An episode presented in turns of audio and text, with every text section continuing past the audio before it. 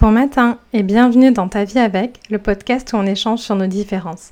Je suis Leïla Kadilouche, coach de vie certifiée et accompagnatrice au changement. On se retrouve pour l'épisode 28 avec Joanne qui va nous parler de son burn-out. Ce sera un épisode en deux parties. On a enregistré cet épisode il y a quelques mois quand elle était un peu en plein cœur du burn-out et on enregistrera un autre une fois qu'elle se sentira euh, remise et guérie.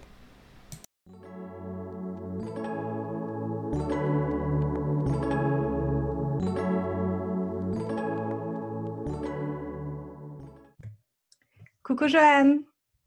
Est-ce que, tu peux euh, te présenter, s'il te plaît, pour les personnes qui ne te connaissent pas?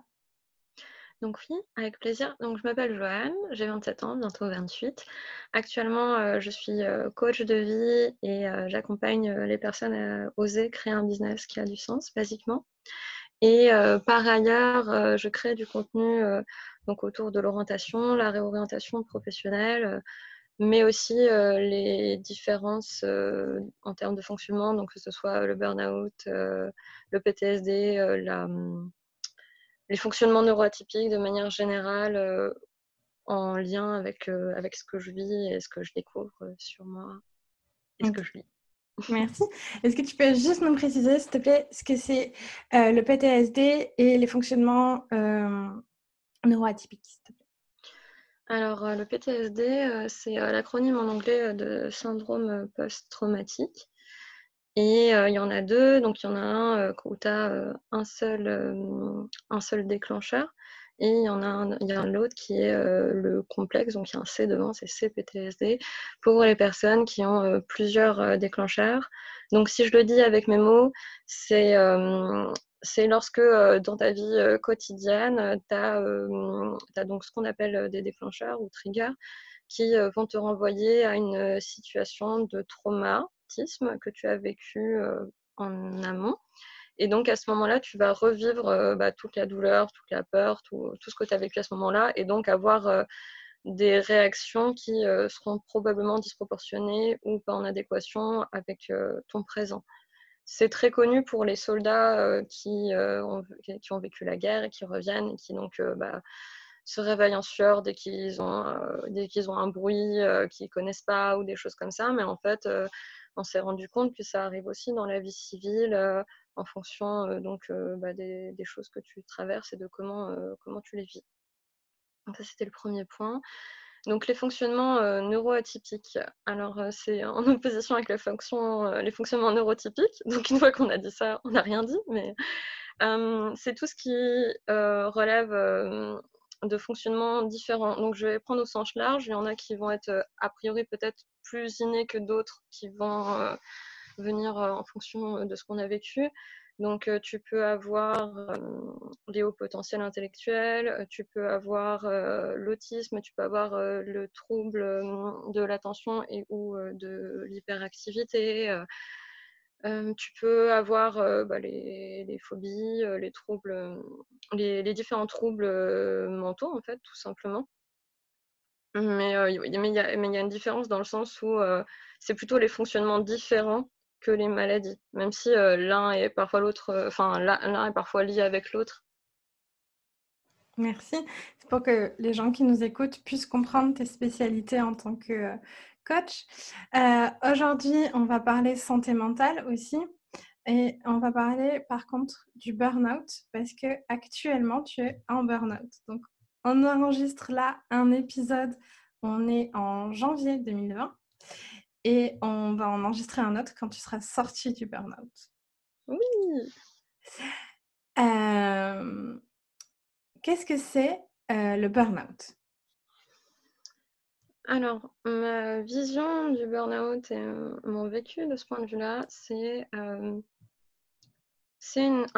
épuisement, mais un épuisement autant physique que mental et qui n'est pas forcément en lien avec euh, j'ai fait de gros efforts physiques et je suis une grande ou un grand sportif, euh, mais qui, qui va t'amener à euh, bah, littéralement ne plus tenir debout, faire des espèces de, de crises d'épuisement où tu supportes plus rien et où tu as juste envie de taper ta tête contre les murs et d'hurler jusqu'à ce que ça s'arrête en fait, parce que c'est juste horrible comme sensation et t'en peux juste plus. Et globalement, ça se traduit par, bah, par une énergie extrêmement basse, en fait. c'est comme si, genre, je sais pas, tu étais, une personne âgée, vraiment épuisée tout le temps. Et donc, du coup, bah, la moindre chose que tu fais, bah, tu, peux, tu, peux, en fonction de ton état, ne plus rien pouvoir faire du reste de ta journée parce que j'en sais rien, tu as rangé tes courses dans ton frigo, ce qui a priori, quand tu es jeune et en pleine santé, n'est pas, n'est pas la norme.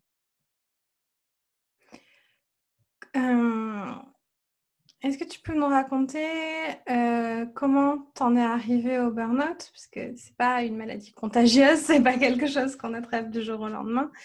Et comment tu t'es rendu compte, comment tu as été diagnostiquée? Alors en fait, euh, j'en ai même fait une newsletter là-dessus parce que justement j'avais envie de faire un, journal de bord de c'est quoi, pourquoi, comment j'en arrive là, qu'est-ce que je fais pour que ça aille mieux. Et donc du coup, euh, j'ai vraiment écrit un texte là-dessus sur euh, comment, j'en suis arrivée là. Et en fait, je pense qu'il y a plusieurs schémas de fonctionnement qui m'ont amené à ça. il y en a un, c'est tout simplement le fait que j'étais incapable de me reposer euh, ou de me divertir sans, euh, sans une recherche de productivité derrière, en fait. Euh, c'est-à-dire qu'il y a quelques mois, quand on a commencé, enfin quand as commencé à me coacher, je me souviens, j'étais incapable de regarder une série, par exemple, si elle n'était pas en anglais, sous-titrée anglais. Parce que c'était quand même vachement important d'améliorer mon anglais. Et que donc, du coup, si je regardais une série, il fallait que ça serve à quelque chose. C'était pareil, j'étais incapable de lire un roman. Il fallait que je lise un livre de, développement personnel, pardon, ou qui m'apprenne quelque chose. Parce que sinon, ça ne servait à rien. Et si ça servait à rien, c'était pas la peine de le faire. Et euh, tout était comme ça. Enfin, je veux dire, quand je faisais mon ménage, il fallait que j'écoute des, podcasts de développement personnel ou de la vulgarisation scientifique parce qu'il fallait que j'apprenne des choses, parce que c'était quand même vachement important. donc, ça fait que j'arrivais, enfin, moi, je me détendais jamais, concrètement. Hum, en plus, j'avais très très peur de m'ennuyer, mais à en faire des crises d'angoisse euh, à l'idée de l'ennui. Je ne sais pas très bien pourquoi aujourd'hui, mais même si je ne suis pas une experte de l'ennui encore, hein, c'est en progression. Euh, mais, mais, je pense que c'était absolument terrifiant de s'ennuyer. Donc il fallait surtout, surtout euh, s'occuper tout le temps, en permanence, et en l'optimisant pour que ce soit utile. Donc je me souviens qu'à un moment donné, on discutait et je t'ai demandé mais comment les gens y font pour s'ennuyer en fait? Parce que moi, je m'ennuyais jamais parce que j'avais toujours plein d'activités de prévues. Enfin, je veux dire, même quand je vais chez le médecin, c'est quand même quand l'exemple type du, du, truc où on s'ennuie parce que si on attend, etc., dans la salle d'attente. Moi, j'avais euh, une console, euh, euh, j'avais un bouquin, j'avais mon téléphone, j'avais mon agenda, enfin bref, j'avais plein de choses pour m'occuper, pour surtout. Et, limite, je prenais mon PC, je me souviens, je prenais mon PC quand j'allais chez le médecin, donc j'étais malade quand même, pour travailler dans la salle d'attente, parce que c'était quand même vachement intéressant euh, d'optimiser euh, mon temps d'attente dans la salle d'attente.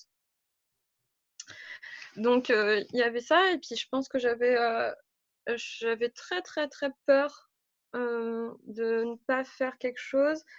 Parce que si, si j'étais pas, si pas productive en permanence, je pense que euh, c'était comme si j'allais oublier tout ce que je savais euh, ou que j'allais plus servir à rien. Et euh, bah, si je servais plus à rien, c'était quand même un peu problématique vu qu'il fallait. Enfin voilà. Et pour, être légitime, il fallait que je serve à quelque chose et donc que je fasse des choses. Donc je pense que c'est. il y en a sans doute d'autres, hein, mais je pense que c'est les principaux. les principaux raisonnements qui m'ont amené à ça vis-à-vis de entre moi et moi-même. Mmh. Et le deuxième axe, c'était mon rapport aux autres en fait. Euh, je prenais, euh, je pense, beaucoup de choses personnellement comme des critiques parce que j'avais, euh, même si c'est pas pleinement terminé, parce que je pense que ça touche 70% de la population, d'après ce que j'avais lu, mais un gros syndrome de l'imposteur. Et donc, du coup, je ne me sentais pas légitime, en fait, que ce soit dans mon boulot, dans mes expertises, bah, c'était avant que je, lance mon activité. Et euh, donc, je me sentais remise en question et pas à la hauteur, quoi que je fasse. Alors qu'a priori, euh, j'avais de très bons résultats, je travaillais très bien, plutôt efficacement en fait, euh, parce que je suis quelqu'un qui s'investit quand je fais les choses et qui fait attention en fait, tout simplement. Mais c'était jamais assez en fait pour moi. Donc du coup, dans ma tête, il fallait que je me justifie et que je prouve que tout allait bien aux gens pour qu'ils se rendent compte que j'étais à la hauteur. Et j'avais tendance à prendre mal les choses. Donc ça pouvait, pouvait m'amener vraiment à être anxieuse très fortement vis-à-vis des autres dans des contextes professionnels avec des objectifs à la clé. une des particularités du burn-out, toutes les personnes qui en font pensent que elles, ça va pas leur arriver, que elles, elles vont tenir. Et du coup, en fait, souvent, on a l'impression que ça arrive du jour au lendemain, parce qu'on n'est pas conscient des mois et des années d'épuisement juste, juste avant. comment toi, du coup, tu as posé le mot burn-out? Tu as réussi? Parce que souvent, l'entourage le dit, l'entourage, les médecins, tout ça le disent, mais on l'entend pas aussi. Comment toi, tu es arrivé à le ben, l'accepter là que tu étais en burn-out? Alors moi j'ai eu un truc un peu particulier, c'est que je suis quand même vachement douée pour raconter des histoires aux gens et qu'on croit, tu vois. Donc j'expliquais absolument à tout le monde que tout allait extrêmement bien, moi y compris, donc tout allait extrêmement bien. Voilà, ça c'était le truc du début et mon, déclencheur, donc j'y réfléchissais tout à l'heure en mode comment j'y suis arrivée, c'était quoi le moment où j'ai commencé à vraiment me dire qu'il y avait un gros problème. C'était en mars dernier, donc mars 2019. dans mon ancien travail, on m'avait très gentiment offert, enfin permis d'avoir une formation d'une semaine, parce que j'en ai fait la demande, pour maîtriser Adobe Premiere. Donc j'allais à Paris, euh, j'étais dans un super Airbnb très confortable. Euh, j'allais, euh, je crois que c'était au Gobelin, donc du coup c'est une école vraiment de qualité à ce niveau-là. Donc j'étais très heureuse d'avoir, c'était une semaine de formation. Et en fait j'ai passé la semaine, donc on était en formation de 8h à 13h et après c'était terminé.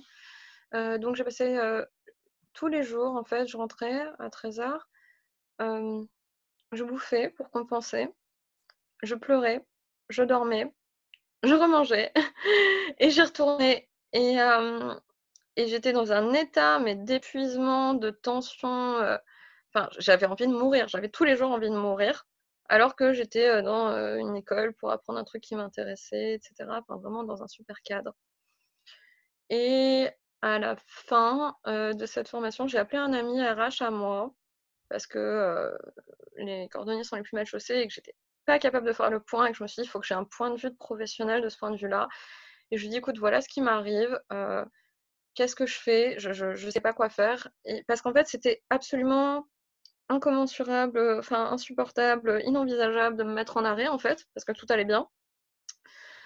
Euh, et il a fallu que quelqu'un qui était en RH m'explique euh, le coût de quelqu'un, le coût euh, d'un salarié en épuisement, en maladie professionnelle, enfin, me rappelle des choses que je sais pertinemment et que, que j'aurais pas eu de problème à conseiller quelqu'un ou un ami ou une amie là-dessus, ça m'aurait paru évident. mais moi, c'était pas possible. moi, c'était différent parce que tout allait bien et que je faisais tout bien et que de toute façon, il n'y avait aucune raison que ça n'aille pas. Mmh. Et, donc, du coup, c'est en discutant avec cette personne que j'ai dit, OK, lundi, je, vais, je, préviens ma manager de mon état. Je lui dis que je pense que je suis en burn-out. je vais chez le médecin, en fait. Et donc, j'ai eu un arrêt. ça a duré un mois. C'était le premier arrêt de travail que j'ai eu dans cet épisode-là, en fait. Il y a une croyance très répandue que le burn-out, c'est si on n'aime pas son travail, en fait. Et donc, toi, tu as fait ton burn-out, tu étais salarié, mais c'est là ce que je voudrais parler, c'est il y a beaucoup de jeunes entrepreneurs qui font des burn-out dans les premières années, parce qu'ils sont hyper heureux de faire ce qu'ils aiment, ce qui les anime, et qu'ils n'ont pas l'impression de travailler. Mais ça reste du travail, en fait. Et le burn-out, c'est pas, voilà, toi, tu étais en formation dans cette école-là, là, chez les Gobelins et tout. Enfin, c'est super chouette d'être chez les Gobelins. Et pour une formation que tu voulais faire, qui en plus servait ton projet après futur d'entreprise. et, et c'est pas pour ça ben, que le burn-out, il n'est pas là. Quoi, hein. C'est pas, ça n'a pas de. Non, ça n'a pas de rapport. En fait, moi, sur la première partie, globalement, mon, travail, il me plaisait. Je veux dire, c'était extrêmement agréable. J'avais d'excellentes conditions, des collègues charmants. je faisais des choses intéressantes. Donc moi, il y avait quand même un manque de sens qui était, c'est pas ce que je veux faire au fond, mais c'était extrêmement agréable et plaisant. Donc, et c'était d'autant plus culpabilisant, d'ailleurs, soit dit en passant, parce que si j'avais eu un, job de merde, je me serais sentie peut-être plus légitime à me dire que je faisais un burn-out, justement. et ensuite, du coup, ça effectivement, alors moi, ça a été super compliqué parce que j'étais très heureuse après, donc quand j'ai quitté, quand j'ai arrêté mon activité enfin, salariale, et que j'ai pas, enfin, j'ai pas accepté de continuer tout simplement. Bah, j'étais fin heureuse en fait de, de, lancer ma boîte officiellement et tout. Et dans un premier temps, j'ai vraiment fait plein de choses, alors que j'étais bien en burn-out, hein, j'étais bien dedans, quoi. Mais j'étais tellement heureuse, effectivement, parce que, bah voilà, ça y est, j'étais libre de faire ce que je voulais, comme je voulais, ça avait du sens pour moi et tout, et c'était génial. Et, et, je pense que ça m'a pas mal enfoncé pendant un temps, parce qu'il il y a un moment, il a fallu que je regarde en face que non, j'étais absolument épuisée. Et, et, que même faire des choses profondément agréables pour moi, qui avaient du sens, avec lesquelles j'étais alignée, en face, tout ce que tu veux, bah, c'était plus possible en fait. Et que ma priorité dans la vie, ça devait... et ça c'est très frustrant quand tu as une entreprise, ça ne pouvait plus être mon entreprise, il fallait que ce soit moi et spécialement ma santé en fait. Mmh. Et donc oui, du coup, effectivement, bah, en amont, mais c'est d'autant plus fourbe de ce point de vue-là, en fait, d'avoir une entreprise, parce que tu travailles comme tu veux, depuis chez toi si tu veux, t'es pas obligé de t'habiller, t'es pas obligé de te maquiller, enfin t'es jamais obligé de te maquiller, mais tu vois l'idée. Mmh. Euh, tu t'es même pas obligé de sortir de chez toi. Et, et puis en soi, quand tu es dans ton lit sur Instagram à créer du contenu ou, ou autre chose, c'est pas vraiment du travail, hein. Tu, tu, te racontes plein d'histoires comme ça. Enfin, c'est, enfin, moi je te dis, moi je, au départ, je suis championne hein, pour me raconter des histoires et m'expliquer que je travaille pas. Parce que c'est différent. Parce que c'est pas vraiment du travail. Parce que j'aime ça, tu vois.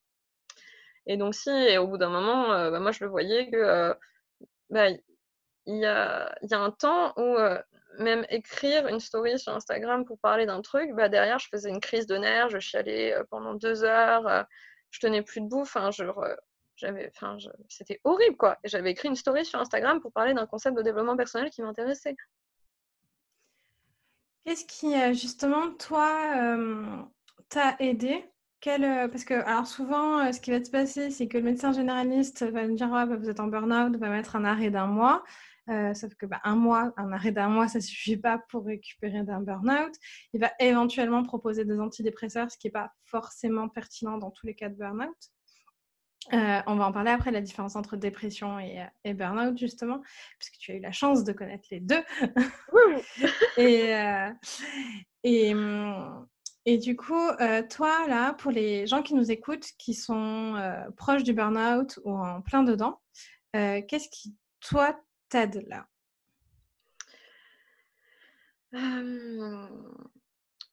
Aujourd'hui, ce qui m'aide, c'est de me demander avant chaque activité, est-ce que c'est OK pour moi de faire ça?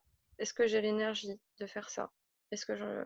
est-ce que j'en suis capable en restant en bonne santé, entre guillemets?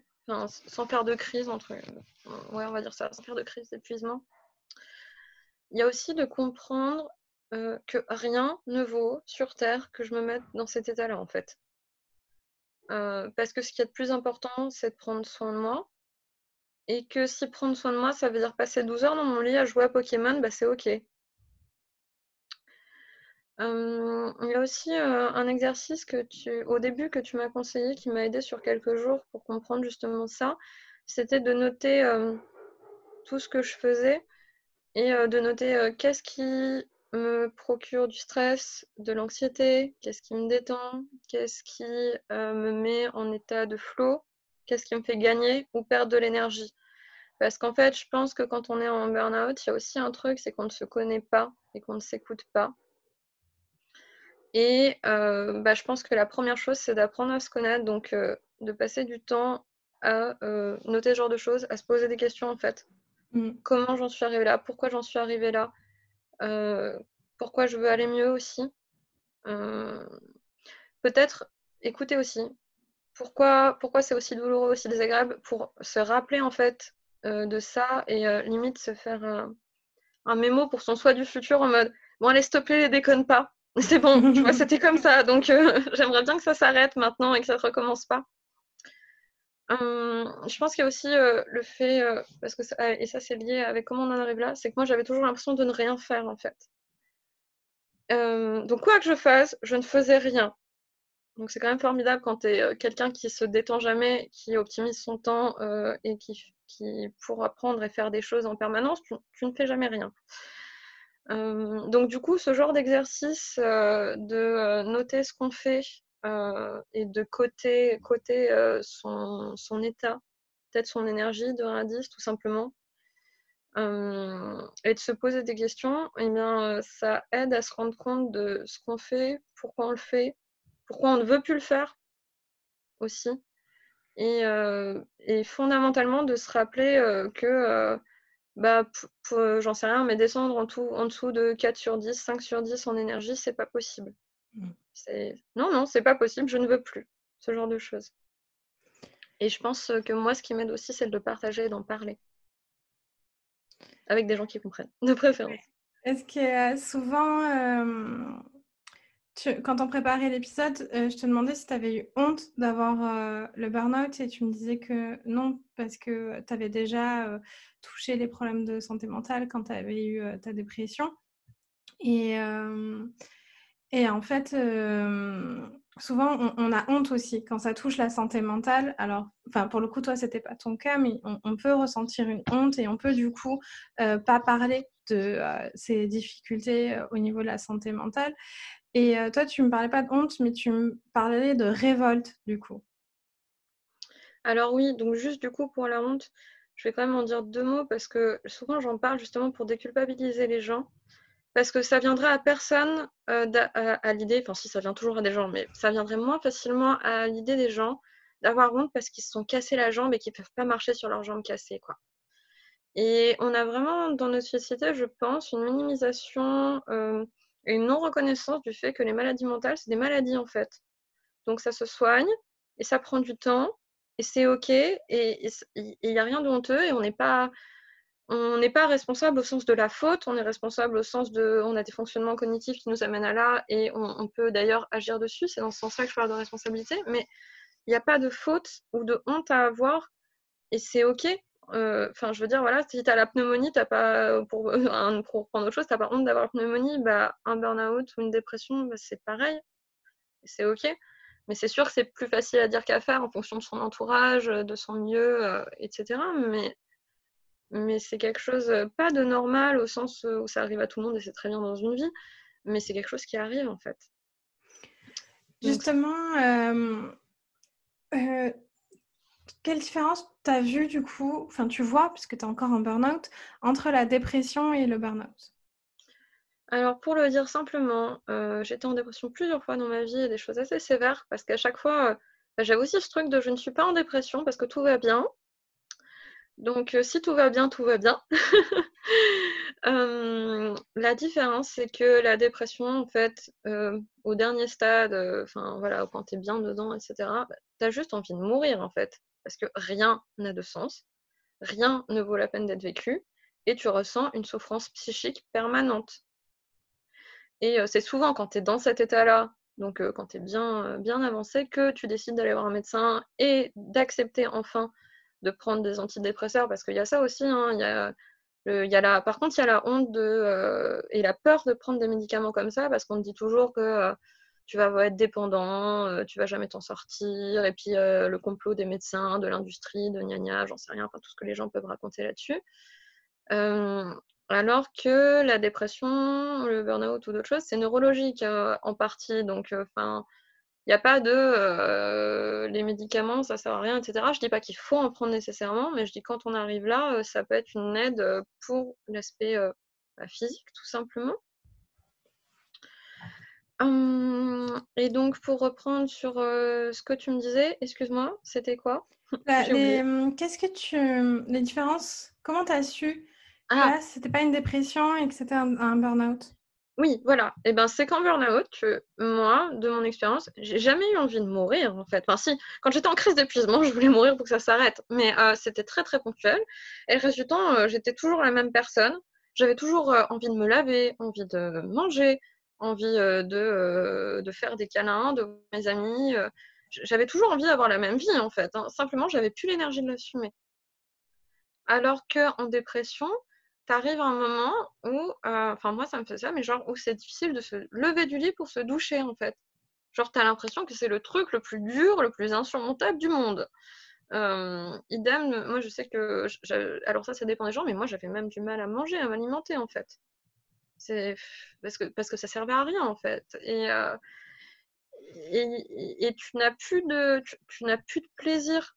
Tu ne souris plus. Moi je sais que euh, mes, proches avaient peur en fait parce que je ne souriais plus, je ne riais plus.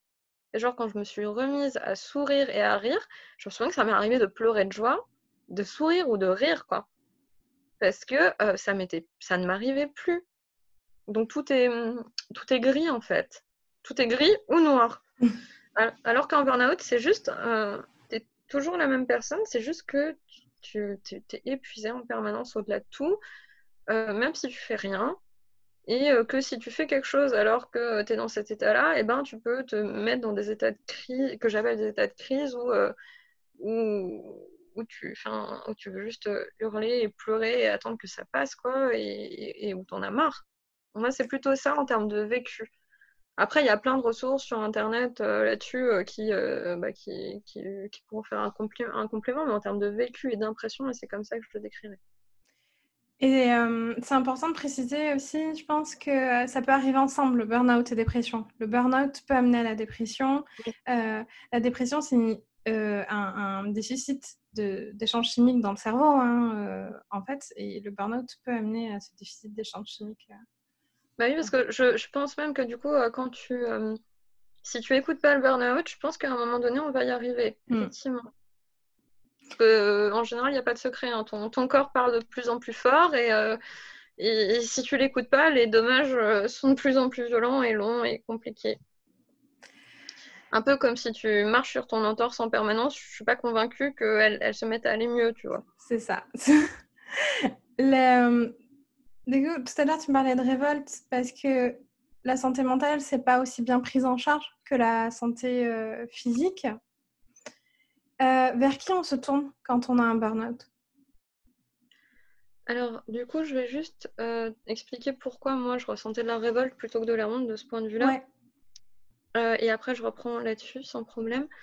En fait, ce qui m'a révolté, c'est la tendance de l'entourage que l'entourage peut avoir à minimiser en fait.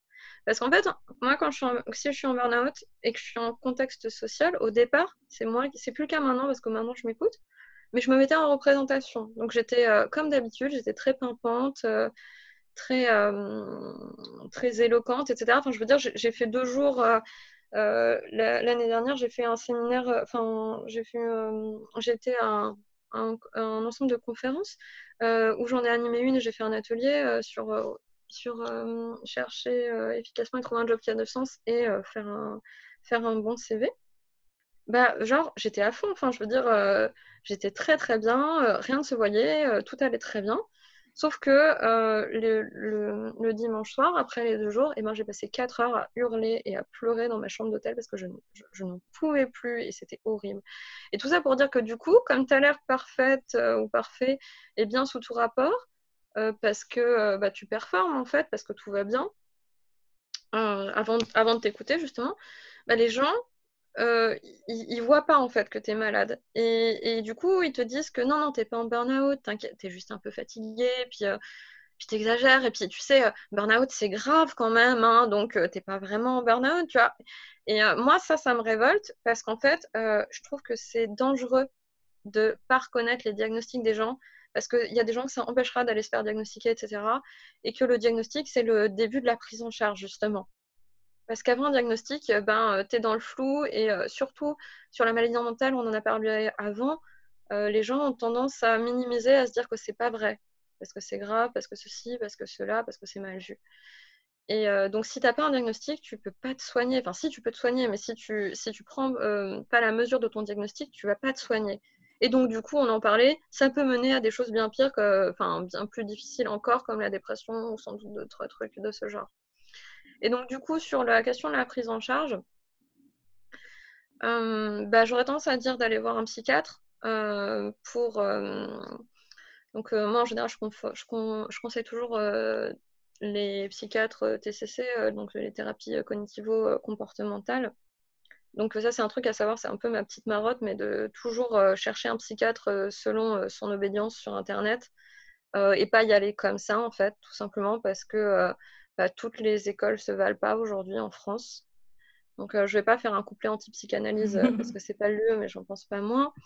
Mais, mais pour le soin, voilà, un psychiatre, en fait, parce que c'est lui, qui peut donner un traitement de fond s'il y a lieu, si c'est pertinent et euh, qui, peut, euh, aussi donner des arrêts. Maintenant, ponctuellement, dans un premier temps, moi, ce que j'ai fait, c'est d'aller voir un généraliste pour, euh, bah, parce que simplement un psychiatre, il peut y avoir des délais, etc. et pour l'urgence, avoir un, ton généraliste de confiance qui te connaît, ça peut, ça peut pallier dans un premier temps, mais ça peut être intéressant de ça, de faire ça, d'aller voir un psychiatre par la suite. et j'aurais tendance à dire de ne pas hésiter à changer de psychiatre, parce que moi, je sais que j'ai eu ça aussi quand je suis allée voir un psychiatre c'est que comme j'étais capable d'expliquer, euh, bah, comme je le fais là, euh, très très posément mon état, il m'a quand même parlé euh, d'arrêt de maladie, de confort, et de pas m'auto-complaire dans les choses. Enfin, c'était un discours que j'ai trouvé un petit peu culpabilisant et qui prenait, qui, prenait peu en considération ma, bah, ma souffrance, tout simplement. parce que c'est pas parce que je suis capable de marcher que je suis plus malade. Concrètement, c'est pas parce que je suis capable de sortir de mon lit que je suis en état d'avoir un travail à plein temps. Donc, c'est clairement pas le cas euh, aujourd'hui. Et euh, si on en a les moyens, moi, je conseille d'aller voir un psychologue aussi, tout simplement. Parce que même si les psychologues ne peuvent pas prescrire euh, de médicaments ou d'arrêt de travail, ils ont en général une autre approche parfois, euh, même si ça devrait être le cas pour tous les psychiatres, et je ne dis pas que ce n'est pas systématiquement euh, pas le cas pour les psychiatres, mais ils ont une approche moins euh, médicale et, qui prend plus en, en plus en compte la souffrance et le vécu de la personne. Donc dans une visée bah, qui est toujours thérapeutique, mais qui, mais est moins médicale et médicamenteuse. Ce qui n'est pas un problème en soi, mais qui, je pense, ne se suffit pas elle-même si on est juste dans cette logique-là. Je, suis complètement d'accord avec toi. Euh, et euh, je, je, voudrais ajouter qu'il y a des psychiatres qui vont vous faire euh, du soin avec des vraies séances TCC, mais ils sont extrêmement rares. TCC, c'est thérapie comportementale et cognitive, et on vous mettra le lien pour en France pour que vous puissiez trouver les, des thérapeutes TCC, mais c'est vraiment avec un psychologue où vous allez avoir du soin. Et je voudrais rajouter que quand on est en, en burn-out, en plein dans l'œil du cyclone, ce que moi j'appelle l'œil du cyclone, là, en plein dans la grande crise. Donc le burn-out, c'est un truc que je connais très très bien. J'en ai fait trois personnellement. Euh, c'est pas le moment de se faire coacher. Le coaching, c'est pas du soin. Euh, et c'est le moment de voir un psychologue. Donc, vous avez entendu Joanne à coacher avec moi, mais à coacher sur la prévention de rechute de burn-out, en fait. Pas en faire trois, parce que vous n'êtes pas obligé d'en faire trois. mais euh, mais le, le, le coaching, c'est pas du soin, c'est pas le moment. Euh, ça va vous aider, hein, mais c'est pas ça qui va vous soigner. Oui, clairement, parce que moi, en fait, euh, si j'ai si, si pris la de me faire coacher par toi à ce moment-là, c'est parce que j'étais déjà accompagnée médicalement et psychologiquement, et que par contre, je voyais bien qu'au niveau de mes pensées et de mon émotionnel, il y avait des trucs qui tournaient en boucle et qui étaient répétitifs, dans lesquels je croyais et que j'arrivais pas à défaire en fait.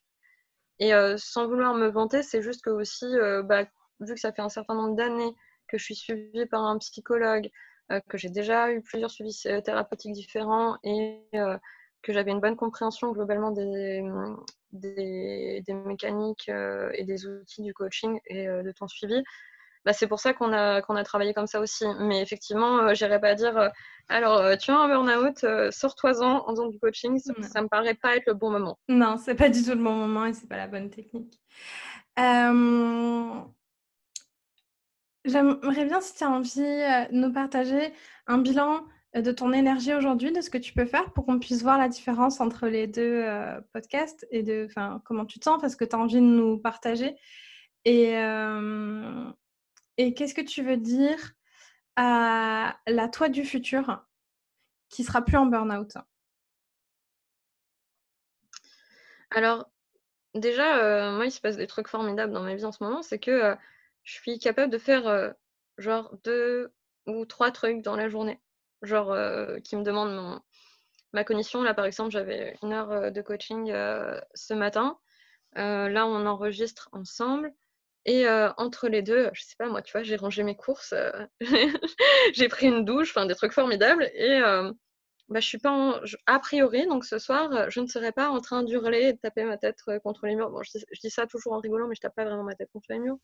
Mais mais je pas, envie de pleurer d'épuisement, parce que j'ai fait ça.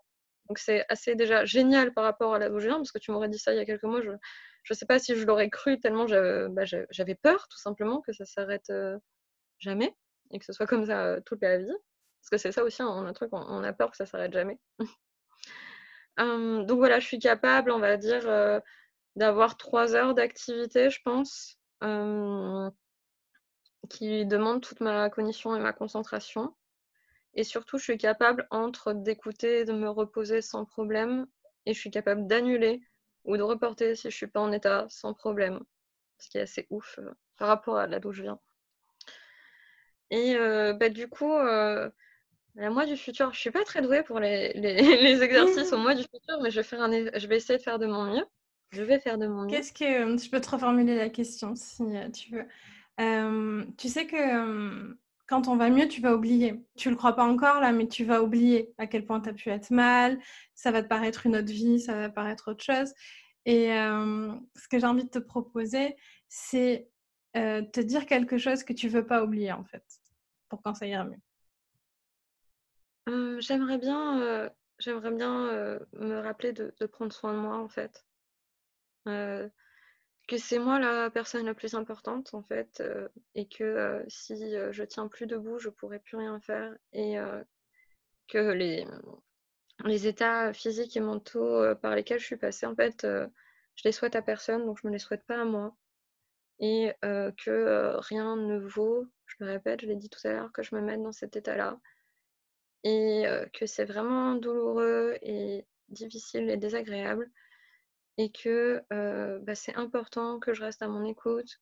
C'est important que j'arrête de faire semblant et que je me force aussi parce que, bah, je me fabrique une vie, qui est en phase avec mes valeurs et avec qui je suis et que je suis acceptable et aimable, telle que je suis tout simplement et que j'ai pas besoin de performer pour ça et que j'espère que je vais pas l'oublier parce que, parce que j'ai envie de prendre soin de moi tout simplement.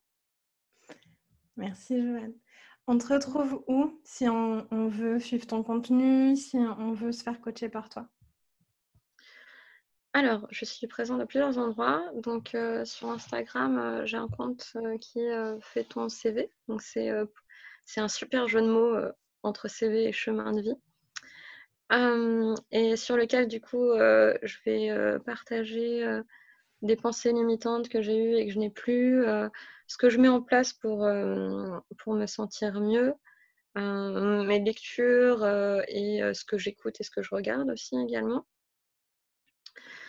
Tu peux aussi, me trouver sur, YouTube, donc avec ma chaîne Fais ton CV, donc sur laquelle, en général, je réponds aux questions qu'on me pose très régulièrement, sur, l'orientation et la réorientation, professionnelle et j'ai aussi, pour projet, en même temps, bah, de parler des outils de développement personnel au quotidien, pour les présenter de manière à arrêter de répéter tout le temps la même chose, en fait.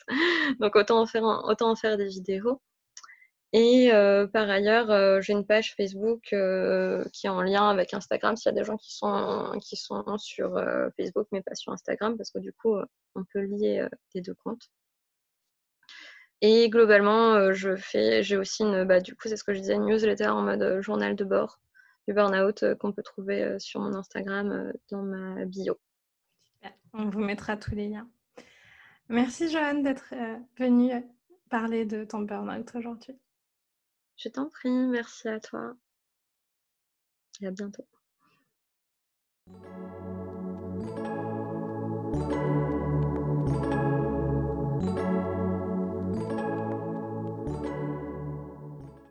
Merci d'avoir écouté cet épisode jusqu'au bout. Si tu veux être accompagnée à accepter ta différence et trouver ta mission de vie, je propose un accompagnement individuel. Si tu as aimé cet épisode, laisse une bonne note ou un commentaire sur la plateforme de ton choix. Et abonne-toi. Force et amour à toi.